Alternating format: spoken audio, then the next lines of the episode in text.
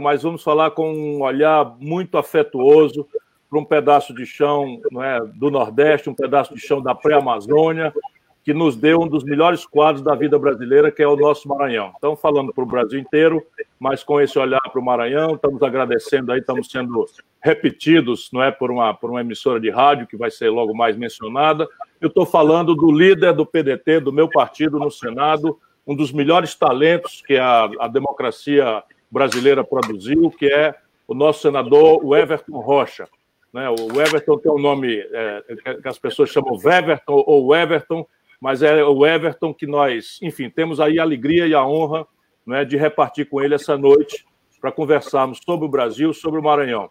O Everton, muito obrigado a você por ter aceito essa, essa, essa tarefa, você que nos lidera no Senado, não é pequena a agenda, e eu quero conversar sobre muitas coisas que a nossa sociedade está tá, tá impressionada.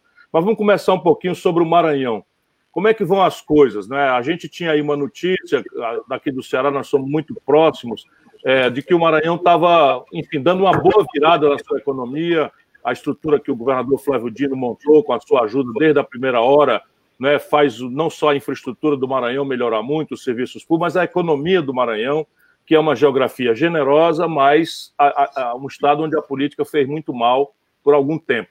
Como é que estão as coisas agora? Essa, essa coisa do emprego, da, da estrutura, do desenvolvimento econômico, da diversificação do perfil produtivo do Maranhão, enfim, como é que estão as coisas nesse momento no Maranhão?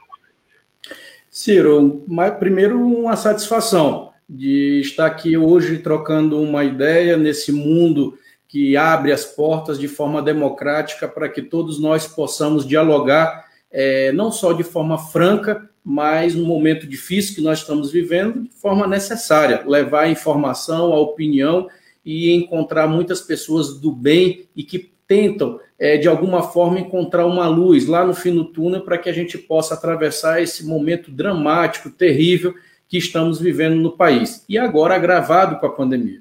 Eu quero aqui te dizer que é, nós estamos bastante felizes no Maranhão de estar tendo esse momento com você. É, apesar de estarmos muito próximos, o Maranhão do Ceará, eu preciso e vou me esforçar mais para que o Maranhão conheça de verdade é, as boas práticas e os bons êxitos nas gestões exitosas que é, o seu grupo político teve à frente do Estado do Ceará. É, nós temos mais ou menos histórias parecidas e claro que a transição política ela precisa ser compreendida para que a gente possa saber aonde nós queremos chegar. Então, até pouco tempo atrás, nós combatíamos um grupo que dominou o Estado durante muito tempo, o Estado do Maranhão. E logo quando o Flávio Dino assumiu, que lá em 2000 e 2007, 2008, nós tivemos o governo do Jackson Lago, do PDT, que eu tive a oportunidade de ser naquela época o secretário mais jovem do Brasil. E, infelizmente, foi um governo interrompido, né, com um golpe que armaram aqui em Brasília. Aquilo, o, aquilo foi um horror. Né, foi um horror e, e, e vai ficar aí para um dia contarem nos livros, né? É, você que é professor é, de direito e, e constitucionalista, um dia vão ter que explicar é, vergonhosamente o que aconteceu naquela quadra. O certo é que tiraram um sujeito, uma pessoa totalmente honesta, uma pessoa altiva, que tinha a vida toda dedicada à causa pública e interromperam o mandato dele em dois anos. Logo após, agora recente, em 14, veio a eleição do governador Flávio Dino. O que, que eu disse naquela época, Silvio? Que a eleição do Flávio era uma transição política. Então, a transição, derrotar o grupo que dominou durante muito Estado, não é tão simples. Por quê? Porque as entranhas do poder estão lá, as raízes são profundas. Então, até você conseguir reestruturar, eu disse, Flávio, você ganhou, nós ganhamos o governo, mas o poder não. O poder ainda está enraizado e isso é um tempo para você ir desmamando toda essa estrutura que foi construída para servir poucos e não a maioria e não o povo é, é, é trabalhador daquele do nosso estado. Então, é, eu começo aqui contigo, primeiro te agradecendo e te dizendo que assim nós vínhamos num ritmo muito forte. O Maranhão foi um dos estados que mais diminuiu o desemprego no Brasil e mesmo assim são altos. É, você tem uma ideia, antes da pandemia, nós é, é, a média era 12%, foi para 16%. Nós estamos falando hoje de quase 424 mil maranhenses desempregados e o estado que mais gerou emprego, inclusive na pandemia. Ou seja, nós estamos extremamente preocupados e queremos ouvir a tua sugestão, a tua opinião e, claro, é, as tuas propostas, porque todos sabem que, além de vice-presidente nacional do meu partido, PDT, é, o Ciro é o nosso presidenciável, é uma pessoa que tem rodado o Brasil, é, não fugiu à luta em momento algum, está hoje é continuando montando uma frente importante no Brasil. Primeiro, não é uma frente de candidato, e sim uma frente de projeto. Então, o PDT, com todos os partidos irmãos aliados, tem levado propostas para um plano de governo e também para uma proposta para enfrentar o governo que está aí. Ponto. E ele mesmo tem colocado de forma bastante é, humilde e de forma aberta que, na hora certa, irá se discutir o melhor nome. Nós ofereceremos o seu, Ciro, do PDT. Todos os partidos irão colocar também, e óbvio que nós iremos torcer para que essa mesa se entenda e a gente possa aí formar uma grande frente a favor do Brasil. Então, é, é, é, qual é, eu te devolvo perguntando qual é a, a sugestão e a experiência, e claro, a linha que você, como nosso próximo presidente, é, poderia ajudar nessa, nesse tema que eu acho que é dele ser puxa todos, emprego, que é o emprego da cidadania, ele dá é, abertura para que as pessoas possam dar o um mínimo de dignidade para sustentar suas famílias. Você foi ao ponto, Everton. Vamos pegar a nossa experiência prática, que é mais ou menos o que vocês estão conseguindo fazer e já com grandes efeitos, grandes resultados. O que é basicamente o seguinte: você tem a necessidade de uma, uma, premissa ideológica. Muitas vezes as pessoas estão desmoralizando as ideologias, há muita propaganda desmoralizando a própria política, que é a linguagem da democracia, mas a gente todo dia, com muita humildade, tem que mostrar que fora da política não há equação para nada. Então, veja bem, o Ceará. Né, o Ceará é um estado muito mais pobre fisicamente, fisiograficamente, do que o Maranhão. Aqui nós temos 90% do nosso território está encravado no semiárido e 85% do território é um afloramento de pedra. Aqui não tem uma única dessas atividades de grande rentabilidade da agricultura da soja, agricultura do trigo, agricultura da cevada, agricultura, enfim, ou, ou a, a pecuária de pequeno, médio ou grande porte, nada daqui da, se sustenta por conta dessa geografia caprichosa. E somos a maior densidade demográfica de semiárido do mundo. Então, veja, por que, que o Ceará é, hoje tem alguns êxitos na educação, na saúde, mesmo estrategicamente na economia? Aí você foi no ponto foi a política. Né? Num certo momento, nós chegamos ao fundo do poço. Né? A manipulação da oligarquia. Nós chegamos aqui, a toda a receita do Estado não dava conta de pagar 70% da folha de pagamento do pessoal. Começou a faltar energia, uma descontinuidade absoluta nos serviços públicos essenciais, e isso criou um ambiente para que o povo do Ceará encaminhasse uma nova geração, que começa, era o Tasso Gereissati, com 36 anos de idade, seu colega hoje no Senado, já está se aproximando de 70, você imagina, 36 anos o Tasso tinha, eu tinha na época 26 anos. Não é? Nós somos 10 anos mais frente, e começamos ali uma luta que rapidamente o povo veio. Mas quando ganhamos a eleição, isso que você disse corretamente naquele primeiro momento do, do Jackson Lago, quando a gente sentou para olhar os números, para olhar as questões, os problemas, dava vontade de chorar. De caramba, ganhamos a eleição, mas e agora? Como é que nós vamos fazer? E aí o pau cantou. O pau cantou porque a ideia era o seguinte: vamos fazer o que tem que ser feito. E o que é que tem que ser feito? Nós fizemos um grande plano para o Ceará. E desse plano para o Ceará saíram tarefas objetivas. Então, por exemplo, a questão da saúde. Então, era uma grande questão, era a saúde. Mas nós tínhamos uma, uma emergência, que era a pior mortalidade infantil do Brasil. E, portanto, uma das, das piores mortalidades infantis do mundo. E aí juntamos tudo que, que é de gente, a Igreja Católica, que é a Pastoral da Criança, a dona Zilda, doutora Zilda Arnes, a Sociedade Brasileira de Pediatria, porque tem essa característica. A gente chamou o pensamento acadêmico né, para dizer, ó, nós precisamos desenvolver aqui políticas públicas baratas, porque o dinheiro nós vamos consertar, mas vai, dar, mas, mas vai demorar. Nós precisamos arranjar aqui jeitos de fazer as coisas de forma mais barata. Eu estou dando exemplo prático. Aí trouxemos, por exemplo, pioneiramente o experimento de Cuba dos agentes comunitários de saúde. Não sei se um amigo sabe, mas a primeira, o primeiro exercício de agente comunitário de saúde foi aqui no Ceará. E o Tasso fez uma, uma, um projeto piloto e eu universalizei, porque teve um efeito tão importante que nós ganhamos o Prêmio Mundial de Combate à Mortalidade Infantil. Depois a educação. educação é um grande problema, um problema dramático. Tá, vamos começar por onde?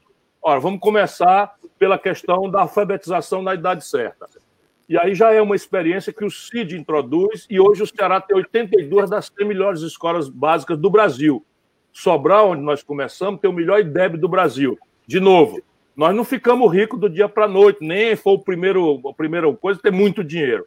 Hoje o Ceará está, sob o ponto de vista, vamos dizer, das contas públicas, com a melhor proporção de investimento do Brasil.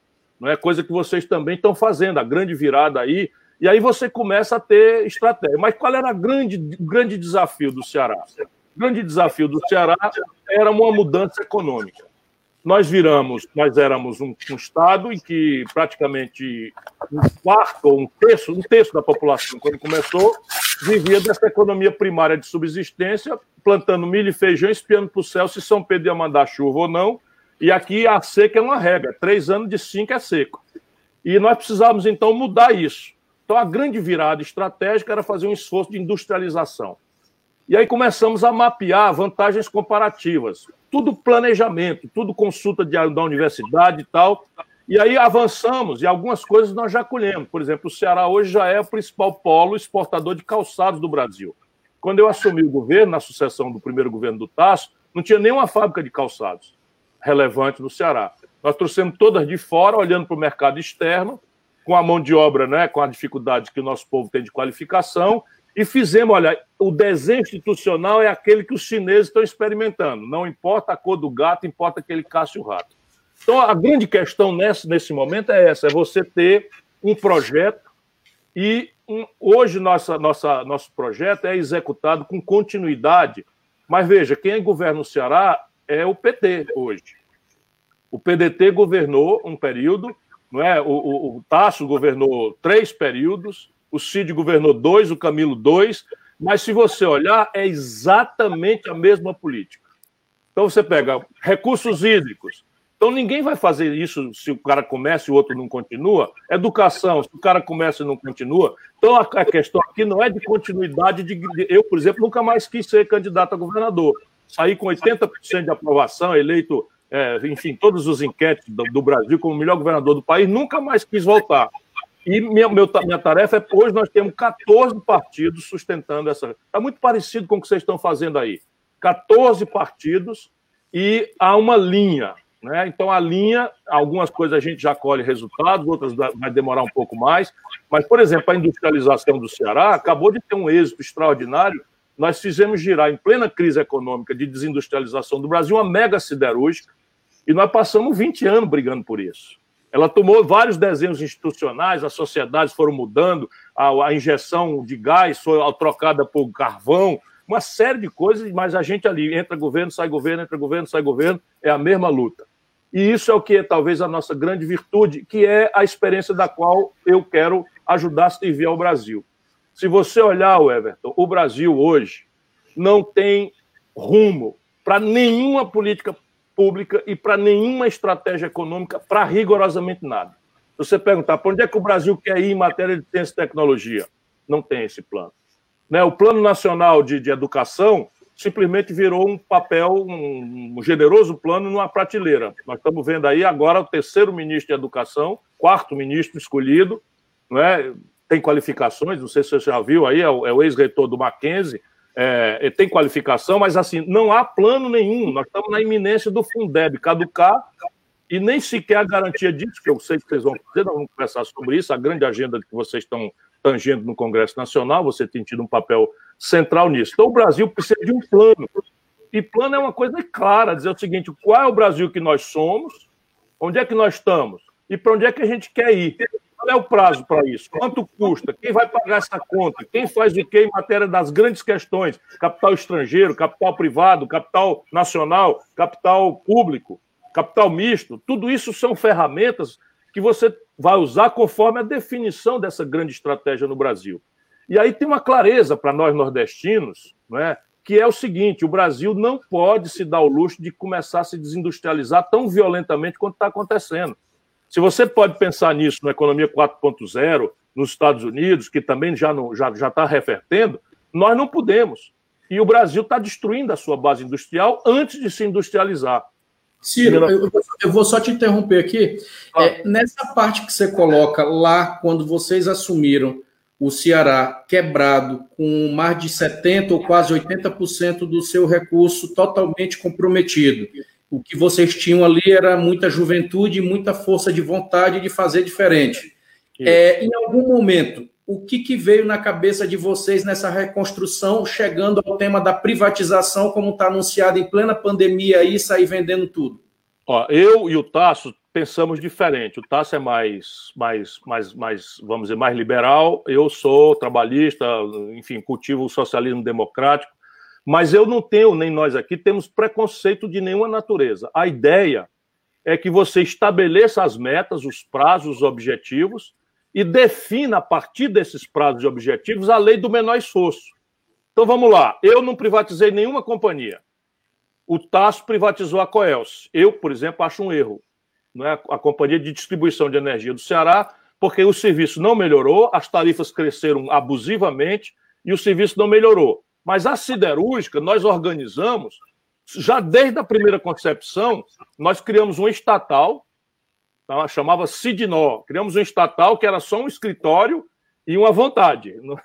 E saímos atrás. Atrás de coreano, atrás de chinês, atrás de Vale do Rio Doce, atrás de todo mundo. No fim, não precisou que essa estatal tivesse participação.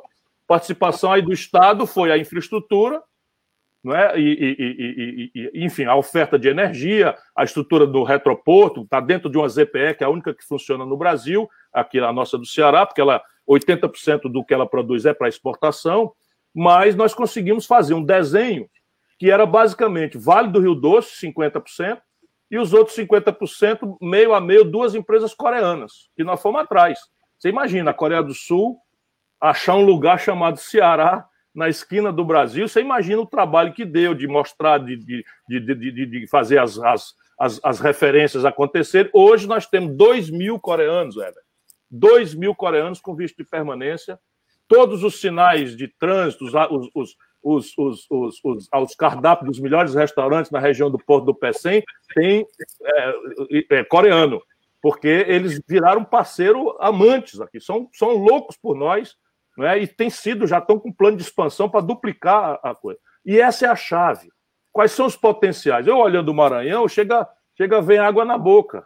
Né? Vocês, vocês têm um chão muito mais generoso, né? vocês têm um clima muito, muito menos hostil, vocês participam dessa geografia do Nordeste da, da Amazônia, né? vocês têm uma cidade monstruosa, grande, gigantesca, com potencial econômico já no interior, que é a Imperatriz.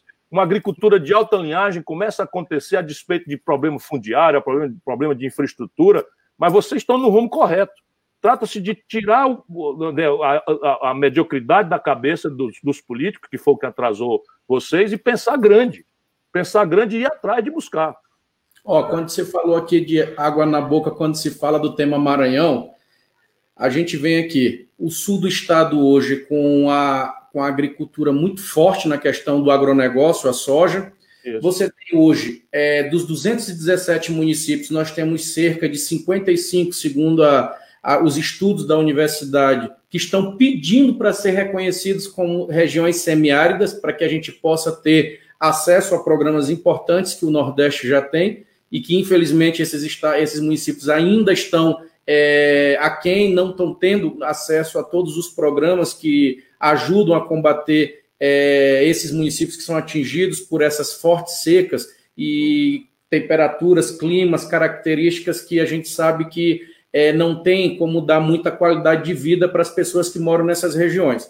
Então, tirando essas cidades, nós temos aí vários rios perenes, nós temos o segundo maior litoral do Brasil, temos uma capital maravilhosa que é, é um patrimônio cultural, temos duas regiões fantásticas para o turismo, é que a gente vai já falar sobre isso, o turismo do Ceará, que hoje é a porta para o mundo, é, nós temos os lençóis maranhenses e o sul do Maranhão, ali da cachoeira do sul do Maranhão, de Carolina até Riachão.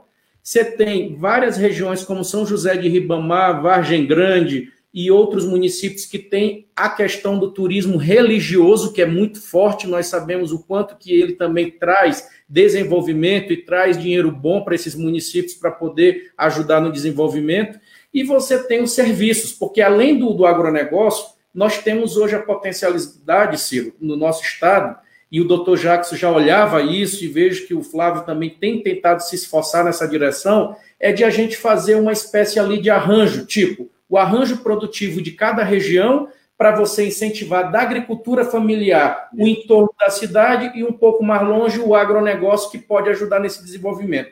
Então, além de tudo isso, nós temos uma coisa que nenhum lugar no Brasil tem, que é o Porto do Itaqui e a base de Alcântara. Então, assim, é, o que está faltando, meu Deus? Que, como, é que, como é que tudo isso a gente ainda está aqui, a nossa pauta da nossa bancada aqui? Dinheiro para recuperar a BR-135, que é a principal BR nossa, todo ano milhares de maranhenses, Ciro, estão morrendo nessa BR aqui porque ela ainda nem duplicada era. Agora que a gente está duplicando um pedaço estratégico importante dela, mas é um sonho levar ela até Teresina duplicada.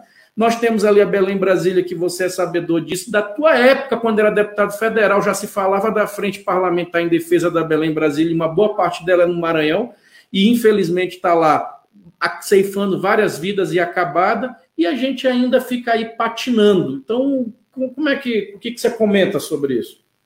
Veja, a, a, grande questão é a força política. Então, aqui no Ceará, né, só para citar sempre um exemplo prático, porque nós, vocês têm mais potencial do que nós, mas nós estamos um pouquinho mais na frente no tempo. Né? Nós já estamos completando quase 30 anos de, de um projeto que executou, por exemplo, o projeto estratégico de recursos hídricos está pronto. É, e na época de vocês aqui, só para te cortar aqui, na tua ah. época, não tinha essa crise profunda, não tinha a pandemia e não tinha Bolsonaro. É, não, é, aí, é, doutor, é um negócio para matar. Mas, veja, quando a gente tem projeto e coesão política, a, as coisas diminuem as dificuldades. Então, essa é a questão. Você tem que qualificar o projeto. E aí, uma coisa que vocês vão precisar fazer, que é uma coisa que nós fizemos aqui, é incrementar essa parceria com o setor privado. Nós tínhamos aqui, eu fundei, um pacto de cooperação governo-empresariado e trabalhadores. Então, eu próprio, uma vez por mês, sentava com as lideranças empresariais e dos sindicatos, as centrais sindicais e as universidades juntos, e o pau quebrava. E o pau quebrava e era assim: vamos lá e começa, começa com aquela agenda de dispensar imposto e tal, e a gente vai, não é bem assim, daí a pouco começa a convergir todo mundo junto. E aí começamos. Né? Então, por exemplo, nós também apanhamos. Nós aqui, por exemplo, gastamos 80 milhões de reais em cima de uma promessa do Lula e da Dilma de que iam fazer uma refinaria de petróleo aqui. Foi feito terreno, licenciamento, 80 milhões de reais foram gastos e eles simplesmente nos deram o cheixo. Né? Passaram o calote aqui, o plano de negócio da Petrobras cancelou as refinarias do Nordeste é, e agora o Brasil está importando do estrangeiro. Portanto, nem tudo são, nem tudo são, são, são, são vitórias. Mas a, a, a, siderúrgica, que entrou nessa mesma agenda, a transnordestina, tá? Anda um pedaço, para, anda um pedaço, para. E ela é muito importante também para se conectar. Eu digo a você, Everton, olhando o Brasil, se você disser o seguinte: hoje o Brasil tem a Califórnia, que é a maior produtora de, de agricultura de alta linhagem de grãos dos Estados Unidos, é a Califórnia. Nós temos uma Califórnia ao dobro aqui no que se chama Matopiba. Não, Maranhão, Tocantins, Piauí e Bahia, esse miolão aí, ia ter um problema sério, objetivo de infraestrutura. Você mencionou duas BRs, né? A Belém Brasília e a 135, a 135, não é isso? Isso, é, isso. isso daí, você tem que estabelecer né, uma coisa de obrigar isso a, a ser uma reivindicação não só dos políticos, mas da iniciativa privada. Não faz sentido uma agricultura de alta linhagem, de alta, de alta densidade, destinada à exportação, ficar estrangulada pelos fluxos de infraestrutura carentes que, que nós temos. No, no, ali no, no é, Luiz Eduardo Magalhães, na Bahia, Luiz Eduardo Magalhães, Barreira, também tem esse mesmo drama. Então você tinha um projeto de uma ferrovia que também parou. Então está tudo parado no Brasil e essa picaretagem ideológica do Paulo Guedes que nós vamos ser salvos dessa tragédia pelo capital estrangeiro. Isso não vai acontecer. É como se você tivesse um quarteirão pegando fogo e você tem uma casinha na esquina onde o fogo não chegou ainda. Então os bombeiros estão correndo para apagar o fogo no resto do quarteirão e você tem uma grande genial ideia, bota uma placa de ventos na sua casinha na esquina que não chegou o fogo ainda. Essa casa não vale nada, que é o que o Paulo Guedes está querendo fazer, privatizar coisas numa hora que é o pior fuga de capitais da história do Brasil. Esse semestre, anotamos agora, anteontem o número saiu, a pior fuga de capitais estrangeiros de toda a história brasileira. 38 bilhões e 700 milhões de dólares no semestre foi o saldo negativo da nossa conta com o estrangeiro. Ora, se eles estão, os que estão aqui estão indo embora, alguém vai vir para fazer estrada, duplicar estrada, eh, vai fazer complementar a ferrovia, onde a taxa interna de retorno é de longo prazo, é lenta. Evidentemente que essa ideologia liquida com a nossa sorte no Nordeste. O Brasil como um todo, mas o Nordeste está rifado nesse conjunto de práticas ideológicas estúpidas do Bolsonaro e do Paulo Guedes. Portanto, o poder político nordestino, esse consórcio que os governadores fizeram, tem que começar a levantar a voz cada vez mais alto, porque se há uma economia política que precisa de uma parceria estratégica com o Estado, essa é a economia do desenvolvimento regional das regiões de desenvolvimento retardatário no Brasil. E nós pagamos uma conta pesada em câmbio, em subsídios, em proteção de mercados para sustentar a indústria do Sudeste brasileiro. Agora está na hora de expandir essa indústria, especialmente com um conjunto de ferramentas que a gente descreve, que é a compra governamental, por exemplo. Né, você imagina, agora nós vamos já já conversar sobre isso, a pandemia. A pandemia mostrou o lengo, como a gente fala aqui no interior do Ceará, né? ficou uma coisa absurdamente chocante o Brasil, de repente, precisar importar máscara, touca, bata, coisas básicas, luva, para enfrentar a pandemia e proteger os profissionais de saúde. Né? Você importar respiradores, importar é, é, é, monitores, que são tecnologicamente muito simples de serem obtidos, mostra a aberração. Enquanto isso, 17 bilhões de dólares por ano de poupança brasileira vão financiar emprego na Europa, na China e nos Estados Unidos pela comenda governamental da saúde. Então, você pode organizar como a compra governamental para distribuição regional, você pega em Imperatriz, em Codó, em Bacabal, em qualquer lugar, faz um arranjo produtivo local, faz a questão da, do copia-cola, porque 80% das tecnologias estão vencidas, associa com a universidade, faz uma incubadora de empresa e dá oportunidade do jovem começar com o mercado dirigido, a garantia de que ele não vai ter prejuízo, porque a compra está antecipadamente planejada.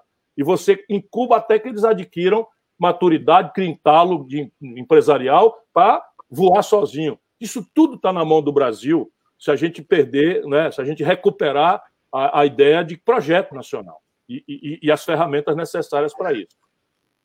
Infraestrutura, meu caro Everton, meu caro senador, nunca foi lançada na história de nenhuma nação do planeta Terra sem apoio direto dos seus governos respectivos. Nenhuma. Sim, você pega os americanos, pega a Europa, pega. Nenhum deles tem a infraestrutura se não for parceria. Por quê? Porque a natureza da infraestrutura é o prazo de maturação longo. Você constrói uma ferrovia é muito caro e o retorno do capital empatado é de muito longo prazo. Paga mas é 30 anos, é 20 anos e tal. O capital privado brasileiro é desse tamanho e viciou-se em juro. Então, se não tiver. E o capital estrangeiro não vem com esse tipo de prazo de maturidade, de, de, de maturação. Então, é preciso que o Estado faça, e não precisa ser, vamos dizer, estatismo estrito senso. Hoje em dia você tem derivativos, né?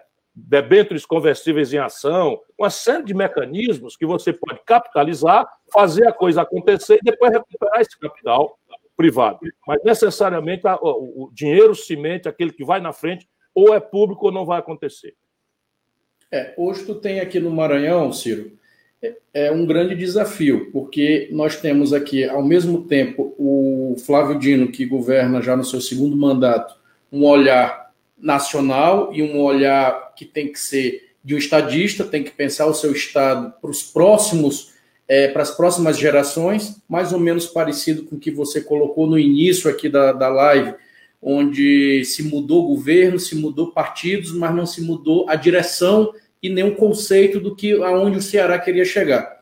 Então eu penso que assim, primeiro, nessa travessia, nessa transição política que o Flávio ocupa no momento difícil do nosso país e do nosso estado, ele implanta hoje um programa que é exitoso porque parece ser simples, mas para quem quer olhar isso daqui 10, 20 anos, vai entender o que ele quis fazer, que é o programa Escola Digna. O que, que é o Escola Digna? Ele é a substituição de escolas de palha por escolas de alvenaria e com escolas com, com dignidade mínima, com mínima dignidade possível, para que esse aluno lá do povoado, esse aluno pobre, tenha um local que ele tenha satisfação e alegria de ir aprender, de estudar. Então, você tem uma ideia, são centenas de escolas nos últimos sete, seis anos já substituídas é, por escolas dignas que estão dando essa condição de um filho, de um pobre, de um anônimo, de um invisível poder ir lá ter acesso a um instrumento musical, ter acesso a um caderno e acesso, Ciro, a um banheiro. É isso mesmo, a um banheiro. Muitos deles não sabiam que era um banheiro é, de verdade. Então, é, ao tempo que tem que se pensar nisso, e é um investimento a longo prazo, que a, as pessoas elas não olham a educação, elas, elas vão sentir isso no futuro. Então, é, ao tempo que você tem pouco dinheiro, você precisa ir num, numa pauta fortíssima, e isso também se dá a esse perfil que você está colocando jovem.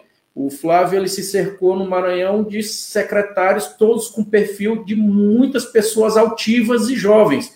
Né? Do secretário de Educação, que é um jovem, né? o Felipe Camarão é um, é um secretário de Infraestrutura, que é outro jovem do de saúde pública, que é outro jovem. Então, assim, nada contra os mais experientes, mas eu estou dizendo, todos abaixo aí dos seus 40 anos, ou seja, são pessoas que estão com todo o gás, com toda a vontade de fazer acontecer. Agora, é preciso dar as mãos e, e também parceria, porque sozinhos, com as contas que nós temos e com a dificuldade de se pensar de forma coletiva projetos e ações para o futuro, é realmente uma missão árdua e difícil principalmente quando se trata da quadra que nós estamos vivendo, aonde pessoas estão confundindo a utilização do Estado, da força do Estado, para ajudar a sociedade como um todo e usar isso para perseguir pessoas ou perseguir governos. Então, nós estamos aqui num momento assim muito difícil, que é importante você que tem voz nacional, é uma pessoa com a experiência que tem, não só de prefeito, de governador, de ministro, é, de presidenciável, mas também de um grande brasileiro que teve a oportunidade de viver com o Tasso lá no início, com Neiva Moreira, com Brizola, ser governador junto com Brizola. Isso é uma honra para qualquer trabalhista e para qualquer brasileiro que de verdade sabe o que, que ele pensava, o que ele achava que poderia amanhã ter orgulho de dizer ser cidadão e não só de dizer que era engenheiro. Então, nós precisamos, nesse momento, aproveitar a tua disponibilidade, Ciro, a tua vontade de dizer vou fazer a minha parte, é para que isso seja multiplicado com mais força e com mais empenho de todos os, os lados. É, o Ciro Gomes e os amigos do Maranhão que estão me ouvindo neste momento, que eu quero cumprimentar aqui todos, não só das nossas redes sociais, mas também é, os jornalistas Leandro Miranda, John Cutrim, é, Ricardo Marques e Paulo Negrão e todas as retransmissoras do Ponto e Vírgula que estão desde o início transmitindo ao vivo é, essa live aqui com o Ciro Gomes, eu queria, assim, de verdade dizer a você, Ciro, nós temos é um projeto muito coletivo, que é mais ou menos o que você colocou no início aí lá no Ceará. É, lá aqui no Maranhão são 15 partidos que o Flávio Dino lidera.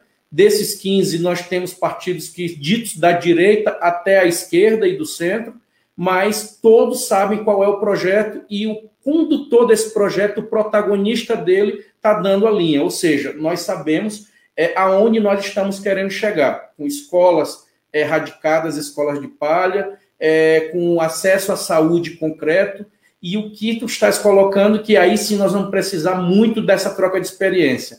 A infraestrutura. Nós é um estado que ainda precisa muito de infraestrutura, porque nós somos ainda muito carentes em saneamento básico, as nossas estradas são ainda muito ruins. Nós precisamos de verdade pegar essa riqueza que passa todo dia por nós, que é essa ferrovia é, que leva esse minério aí para todo o mundo, utilizando o nosso porto, repito, um dos melhores portos do mundo, que é o do Itaqui, aí levando riqueza para todo o mundo e, infelizmente, o nosso povo ainda não vê essa riqueza ficando ou sendo compartilhada é, com os nossos municípios. Então, é um desafio grande e isso também está se dando nesse modelo de, de o Estado ter diminuído o desemprego, Ciro, também a parceria. A parceria do governo, dos municípios. Nós temos hoje é, vários prefeitos, dezenas, centenas de prefeitos que estão nessa agenda de, de, de, com força no Estado. Eu quero cumprimentar aqui o presidente da Federação dos Prefeitos do Maranhão, o Erlânio Xavier, que é prefeito do PDT de Garapé Grande, que hoje tem aí os invejáveis 99% de aprovação no seu município. Então, mostra que dá para você utilizar boas práticas e boas referências, e muitas delas que o Erlânio tem usado em Garapé, ele tem aproveitado lá em Sobral com o Cid, meu colega senador, hoje no, pelo PDT, representando tão bem o povo do Ceará, é, tem compartilhado muita coisa e ajudado, não só o Erlânio em Garapé, mas também vários gestores nossos nos outros municípios. Veja, você pontuou coisas muito, muito, muito importantes, todas elas, mas assim, pinça uma para a gente conversar: educação. E aí, a, a, o nosso estágio aqui foi um estágio que começou assim também. Nós, havia aqui uma precariedade na estrutura física, em que nós tínhamos uma prática de escolas isoladas que funcionavam dentro da salinha de uma casa de taipa da própria professora. Então, isso era uma realidade muito, muito, muito comum, não era uma coisa rara que acontecer, não.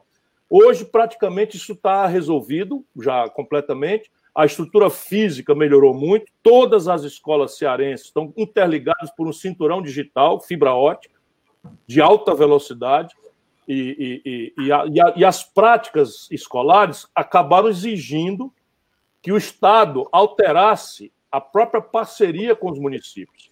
Então, veja, não sei se aí no Maranhão vocês já abriram esse debate, mas aqui amadureceu a educação, que na, nas, na, o nosso povo tem tantas emergências do emprego, da, da violência, da, da saúde, que, que, priorizar na cabeça de um, de um cidadão a educação é quase cruel. Né? Às vezes ele está sem bocado para comer, como é que você vai dizer, não, a prioridade é a educação? Cabe a nós oferecer a educação, apesar de não parecer uma prioridade não é, nas emergências, nas urgências, nos dramas coletivos do nosso povo.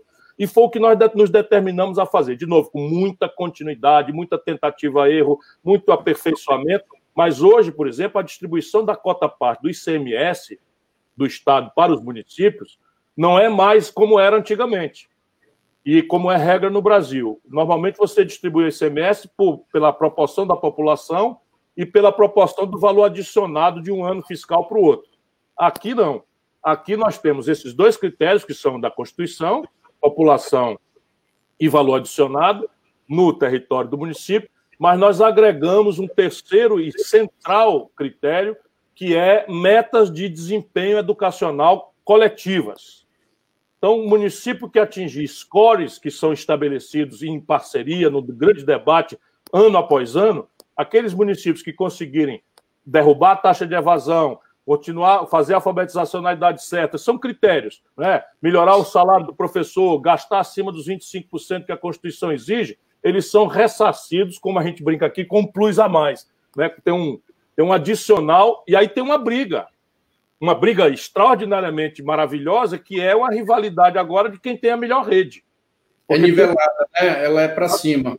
E além de ser nivelada, é o seguinte: as melhores escolas são levadas nesses grandes coletivos a adotar a pior escola. Então você tem uma, um ranking, aí está lá, melhor escola, está com 9,2 do IDEB.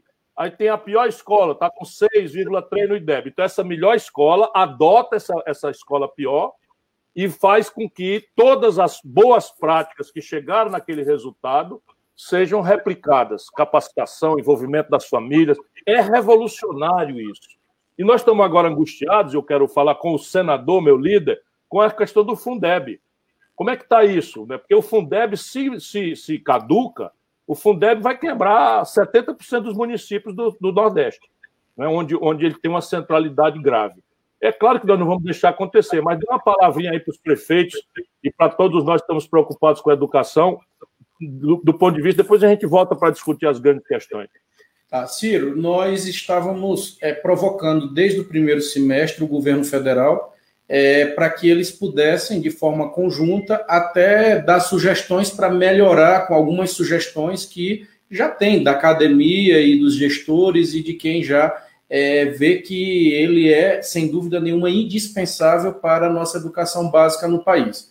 Nós estamos muito preocupados porque, infelizmente, você falar de programas num país onde nem ministro se tem, né? não tem, o, não tem o, o, o piloto do avião sumiu, né? daquele filme. Então, o Congresso está tratando, nós estamos conversando com a Câmara e nós vamos ter a iniciativa logo agora, é, a partir de agosto, de tratar uma PEC para tratar o assunto. Por quê? Porque agora a PEC, você, é, porque a PEC você não vai depender do, do executivo.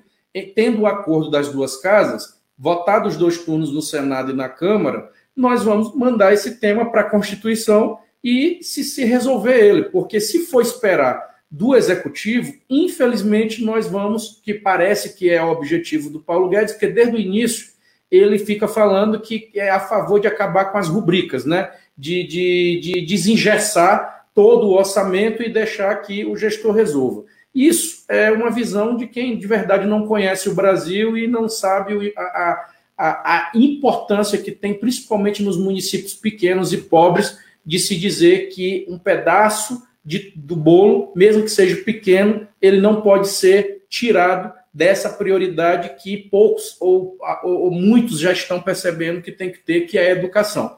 Então, é, acredito que agora, a partir de agosto, a gente vai fortalecer esse caminho da PEC, porque através do Executivo, lei complementar qualquer outra coisa, esqueça. É, isso me abre também uma outra frente em que você pode, pode iluminar a discussão, que é, eu sou testemunha, vou só provocar para que você possa mostrar para as pessoas a distância que há entre o governo, a governança do Bolsonaro, do seu ministério ou do seu não ministério. No caso, nós estamos com o quarto ministro da Educação e o terceiro ministro da Saúde, 45 dias, e agora 23 militares, nenhum deles com qualquer experiência em saúde pública, num dia que o Brasil vai enterrar 70 mil pessoas mortas. Isso mil. 70 mil interamos hoje, 70 mil brasileiros. O maior genocídio da história do Brasil foi a Guerra do Paraguai, morreram 40 mil pessoas. Então, nós estamos perdendo quase duas guerras do Paraguai só pela irresponsabilidade do Bolsonaro. As pessoas às vezes acham que a gente exagera. Mas quem, quem quiser examinar isso objetivamente é só o seguinte: a China tem 1 bilhão e 200 milhões de habitantes. Tem menos mortos do que o Ceará na pandemia. A América do Sul que é igualzinha a nós, né? Mestiça como nós, o clima é o mesmo, mais quente para cima, mais frio para baixo, não é o mesmo território. Pois bem, o Brasil está com 70 mil, a América do Sul, sem o Brasil, tem 10 milhões de habitantes a mais, na mesma condição, tem um terço disso. Tem 20, 20, 20, 23, 24 mil pessoas que morreram no conjunto da América do Sul. Portanto, a questão da gestão criminosa só não é mais trágica por conta do Congresso Nacional. Por quê? Porque você tem que a única solução para um vírus para o qual não tem vacina nem remédio é o isolamento social. Se essa é a única solução para salvar a vida, vai ter um impacto na economia e na renda das pessoas. Portanto, não é uma coisa ou outra. Para salvar a vida, você tem que ajudar a salvar a economia, empregos e empresas. E aí, veja, em todas essas ações que são centrais, o Bolsonaro atravessou o samba. Dá sinais contraditórios em relação à pandemia, e quem fez tudo foi o Congresso Nacional. O socorro que eles queriam propor era 200 reais, era só por dois meses. O crédito para a microempresa, que até agora não chegou, tudo isso tem sido o Congresso Nacional que foi. Me fale sobre isso, porque o Brasil vai caminhar para 150 mil mortes. É. Pelas projeções.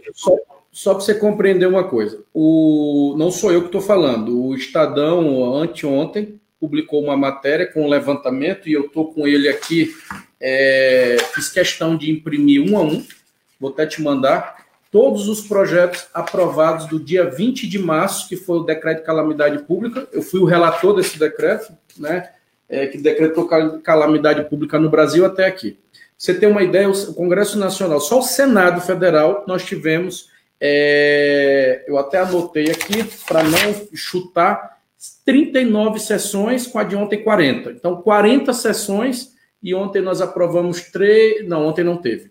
Foi a 927, que foi adiada, e é uma luta grande, uma conquista grande das centrais e dos trabalhadores não votar essa 927, estamos na luta grande. Ontem eu presidi a sessão e conseguimos aí adiar ela para a semana que vem e vamos continuar fazendo o trabalho para que ela não se efetive, porque ela é muito danosa para os trabalhadores. Mas dos 70, das, 30, das 40 sessões, nós aprovamos 70 projetos e proposições.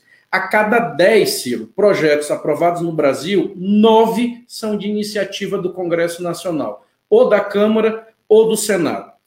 O brasileiro, ele adora fazer direito comparado, né? Tudo que você vê lá fora que é bom, aí a gente diz, ah, porque os Estados Unidos têm isso e aqui no Brasil não. Aquele, desculpa o termo, é complexo de vira-lata, né? Então, o que é bom lá é porque a gente fica com inveja e diz que eles são muito bons. Mas nós, também o que de verdade pode dar certo, a gente acaba não praticando. O que, que eu costumo dizer, gente? É, o país, o nosso país tem muita legislação. Você vai bem aí, por exemplo, acessibilidade. Você, quem anda no, no resto do mundo, vê que a acessibilidade no Brasil de verdade está funcionando, porque os municípios, a sociedade civil, as pessoas estão botando para funcionar. Pequenos hábitos, por exemplo, é hoje você não olha mais na rua no Brasil, em bares ou em festa ou no calçadão, ninguém te jogando fumaça de cigarro no teu rosto, porque o brasileiro ele é um, um cidadão de bem e culturalmente ele direcionado para fazer o certo, ele dá exemplo, coisa que o mundo não dá. Agora, se você pegar no início da pandemia, o que foi que o, o, o ídolo do Bolsonaro fez, o, o Trump? Ele, o Congresso, o Congresso americano, se reuniu e montou um pacotão. Um pacotão para atender do pobre, que é o auxílio emergencial nosso aqui, que você então disse, quando começou era 200 reais, e o Congresso Nacional bateu o pé e disse, não passa, então nós vamos ter que é, aprovar um valor maior, que foi era 800. E aí, no acordo, se desceu para 600, para que a gente pudesse logo liberar esse dinheiro. Repito, a prorrogação agora por dois meses também foi por muita força política e pressão que nós fizemos. Os líderes e o presidente Davi Alcolumbre com Rodrigo Maia, que foram para cima do Guedes e disseram: ó, ou, a, ou prorroga por mais dois meses, ou senão o Congresso vai ter que parar e nós vamos para cima, porque não dá para vocês é, fecharem os olhos para a crise dramática que a gente está vivendo lá na ponta. Então, assim, esses projetos da Pronamp, você tem aí a micro e pequena empresa no Brasil, é, veio lá de dentro, o Jorginho Melo com a relatora Cátia Abreu. É, liberaram com, com garantia, com fundo garantidor, com todas as condições para tentar salvar o micro e pequeno empresário. Resultado, estão tirando, eu acho que já chega aí perto de 3 bi, mas do que está disponível, Ciro, muito pouco. Ou seja, de tudo que você tem aprovado de frentes nós temos aí no máximo 40% disponibilizado, chegando lá na ponta de forma concreta. Ou seja, o Congresso cria as condições, mas mesmo assim o executivo e os bancos ficam esbarrando, eles ficam segurando. É, e aí a gente tem que ter um esforço muito concentrado para ir resolvendo, infelizmente, de ponto a ponto. Então, o que, que eu estava te dizendo? Estados Unidos fez um pacotão e aprovou de uma vez só, em uma sessão só, e hoje eles estão atravessando a crise. Aqui é picadinho. Por quê? Porque não tem governo. O governo não planejou nem a pandemia e nem o pós-pandemia. Então, o que, que nós temos que fazer? E buscar experiência fora. E conversar contigo, e conversar com os gestores estaduais que estão ajudando a salvar esse momento difícil que nós estamos vivendo. E Você sabe que foi o nosso partido. Você sabe que foi o nosso partido que garantiu isso. Bolsonaro Sim. queria proibir queria proibir o isolamento social. Nós fomos ao Supremo Tribunal Federal, nesse caso eu até assinei como advogado, junto com Sim. o Dr. Valbeagra, e conseguimos o eliminar, dando autonomia aos estados e municípios, sem dispensar a responsabilidade da União, para fazer o enfrentamento da pandemia. Mas eu te interrompi. Sim, e essa ação tem um, tá na história, graças a Deus, tenho o orgulho de ter assinado ela junto com o André Figueiredo e o Volney. Então, é, é, foi uma conquista importante para dar essa autoridade e essa autonomia que está aqui garantida na Constituição para os prefeitos e para os é, governadores atuarem em momento difícil, como é o de calamidade pública na área da saúde. Então, eles têm total poder para fazer as intervenções necessárias para ajudar. Então, Ciro, tiveram muitas ações. Uma delas, por exemplo é, que eu, no momento difícil desse, mas eu fiquei muito feliz, é a questão da, do projeto de lei nosso que já está valendo e muitas pessoas só vão sentir o efeito dessa lei agora, em agosto, quando acabar o, o, a portaria, a resolução da ANEL proibindo o corte de energia elétrica. A lei que foi aprovada nossa, de minha autoria, e o PDT levantou essa bandeira desde o início, que é a proibição do corte de energia elétrica nos finais de semana e nas vésperas de feriado. Ou seja, você que está em casa nos escutando também, é, dia de sexta-feira, está proibido a companhia de energia cortar sua luz ou sua água. Se o feriado é terça-feira, está proibido cortar na segunda-feira e isso vai te dar condição de, se no dia do corte, você ter um dia útil no dia seguinte para poder tentar levantar esse dinheiro aí com o seu familiar ou com o seu vizinho emprestado para poder pagar e eles têm um prazo para poder religar. Além. Isso foi um gol de placa teu. Foi um gol de placa. Eu fiquei Nossa. muito orgulhoso. Né? É, mas você, você que foi o autor e que teve o prestígio para fazer virar lei. E, e, e, você conhece o lobby dessas operadoras oh. Estou dizendo, é guerra mesmo. Né? Então, assim, é, eu perdi, perdi não, nós ganhamos muitas horas é, com os líderes na Câmara, e eu quero agradecer a todos e ao presidente Rodrigo Maia, porque além do Senado, votamos lá na Câmara, eles modificaram, devolveram, e no mesmo, foi numa quinta-feira na Câmara, o líder, o nosso relator na Câmara foi o, o deputado cearense do PDT, o Bismarck, Eduardo Bismarck, que é um excelente deputado e ajudou muito na construção com os líderes na Câmara. E aí nós retornamos para o Senado e consolidamos um texto que deu para atender é, é, o, o, objetivo e a alma do projeto. Então, Ciro, nós temos tido assim um, uma articulação e um empenho muito forte desde o dia que começou a, a, a confusão da pandemia, dia 20 de março, por exemplo, eu não perdi uma sessão presencial. Desde o dia 20 de março até o dia de ontem, eu estava, eu vim presencialmente todo dia na sessão lá dentro do, do Congresso, no Prodazem, ajudando o presidente Rodrigo Maia. E um momento do, do, da pandemia ele teve Covid, e aí ficou a Anastasia, e eu lá do lado da Anastasia ajudando também, justamente com esse espírito. Muitos me disseram, rapaz, você vai se meter nisso daí, tá essa confusão, tu pode contaminar, tu pode morrer, sai disso e tudo, fica em casa, vai da sessão remota. E eu disse, olha, eu sou da mesa, é, é, dos colegas que estão lá, eu não estou dentro do grupo de risco e a minha vida sempre foi um risco. Para quem fez movimento estudantil, lutou a vida toda ali combatendo os fortes grupos que a gente combateu e chegou onde chegou, eu não posso na guerra fugir e assistir sessão de casa ou participar de forma remota. É, se eu sou da mesa e, então, e eu estou sendo chamado para essa tarefa, é, quem me conhece sabe que eu não ia ficar parado. Então, eu sinto assim, ao mesmo tempo tristeza do momento que a gente está vivendo, Ciro, mas eu todo tempo sinto que estou me dando o máximo para dar minha contribuição para o país e, claro, ajudando o Maranhão onde eu posso. Aí eu vou te devolver, mas te dizendo assim, uma das conquistas que eu tive essa semana, confirmada, e que eu estou muito, mas muito feliz mesmo, é lá em Imperatriz, nós vamos atender 35 cidades do entorno, é, com uma unidade do Hospital de Amor, lá de Barretos, da Fundação Pio XII, do Henrique Prata, que é uma unidade onde vai rastrear o câncer nas nossas mulheres.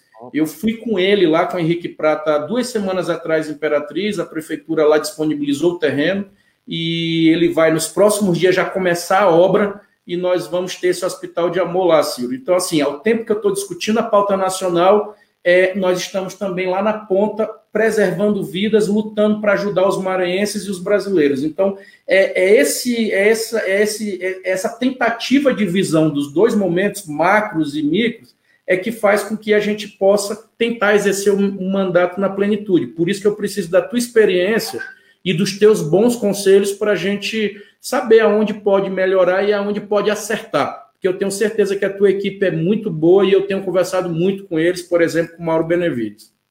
Bom, eu, eu queria muito essa live porque eu fico muito orgulhoso, viu, Everton? Você esquece aí que eu vou falar aqui, mas você é o exemplo daquilo que a gente precisa na política brasileira. Sabe? Mais trabalho, mais realização, mais objetividade, menos, menos conversa fiada, como diz o nosso caboclo lá da minha querida Sobral. E você faz isso, né? É um cara que está com a cabeça nas grandes questões, o crédito, o enfrentamento da pandemia, mas não esquece a sua tarefa né, de mediar recursos, de buscar aí, bater em portas para resolver problema. Só para você ter uma ideia da importância desse gesto, isso é um assunto que me é muito caro pessoalmente, familiarmente. No passado, é, eu convivi com, com essa coisa. No Brasil, é, no fim do ano 2018, que era o ano da campanha, eu não tenho esse número atualizado, só piorou, um milhão de mulheres brasileiras tinham feito mamografia e, e tinham anotado um nódulo e não conseguiam fazer o exame para fazer a punção se aquilo era ou não é, é, é, câncer. E isso pode ser a diferença de vida ou morte. Portanto, parabéns a você. Né? Isso daí é, é uma coisa que só quem já conviveu com esse assunto de perto sabe quanto isso é importante para você fazer. Mas nós estamos aqui caminhando para a conclusão, para não quero ocupar muito teu tempo, mas eu, a gente precisa passar uma luz aí também para o nosso povo.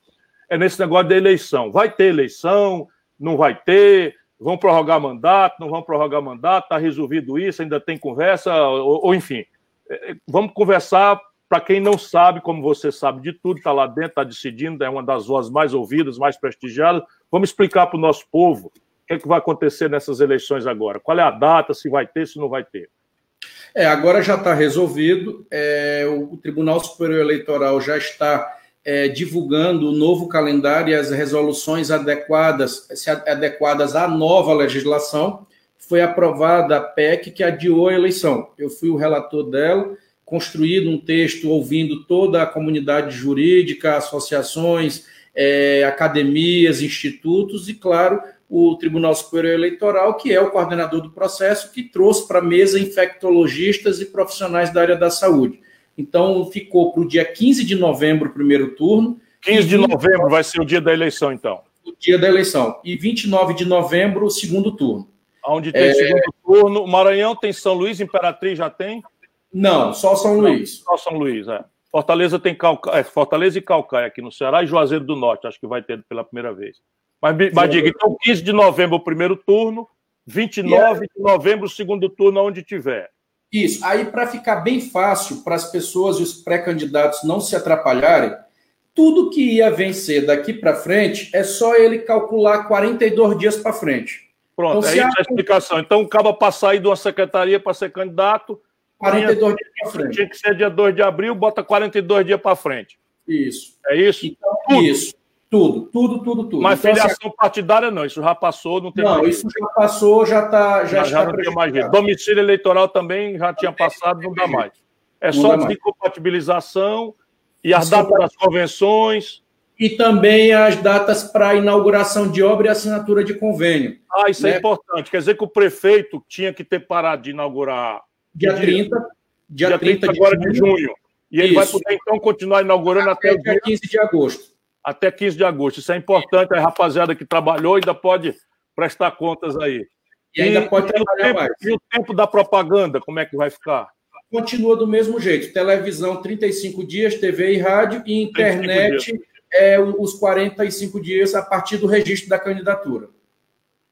Meu irmão, Everton, olha, eu não sei que hora tu dorme nem que hora tu come, porque se é para resolver parada de eleição, relatou o Everton, se é para resolver parada de não cortar a energia do povo na véspera do feriado e do fim de semana, é o Everton que faz, e está agarrado na luta em Brasília, enfim, é, é muito agradável ver, ver um jovem talento, né, já tinha brilhado como deputado, agora brilha como senador, uma casa difícil, eu fico feliz de ter repartido com você essa noite, muito agradável. E o povo do Maranhão deve ter muito orgulho desse seu filho que está brilhando e que vai cumprir grandes missões ainda pelo Maranhão e pelo Brasil. A sua quero... palavra para concluir aí, né, o nosso povo está tá machucado, o nosso povo está machucado, o crédito não chegou, né, é, é, é, a, a, o socorro só dois meses não vai dar, o buraco na conta pública brasileira está se aproximando de um trilhão de reais. Isso vai inviabilizar as finanças dos estados e municípios. Por regra, quase todos vão cair nessa dificuldade, muito poucos vão escapar, acho que o Ceará e o Maranhão escapam, mas ah, de qualquer forma a taxa de investimento vai cair muito, de maneira que a tarefa de vocês, de um senador ligado na vida do povo como você é, fica cada dia mais importante e mais grave. A palavra é sua. Muito obrigado pelo privilégio dessa nossa conversa. Ciro, eu que agradeço. É, sem dúvida, nós teremos várias outras lives e agendas. Pode, eu sempre disse e te repito aqui, estou à disposição, não só para rodar o Maranhão, mas para rodar o Brasil contigo, com o Lupe, e para ajudar a fazer o que nós mais gostamos, que é partido. Um partido que, no momento difícil que o Brasil vive, inclusive de história, é, nós temos orgulho do nosso partido e do passado dele, né, e do presente. Então, é um partido que sabe aonde quer chegar.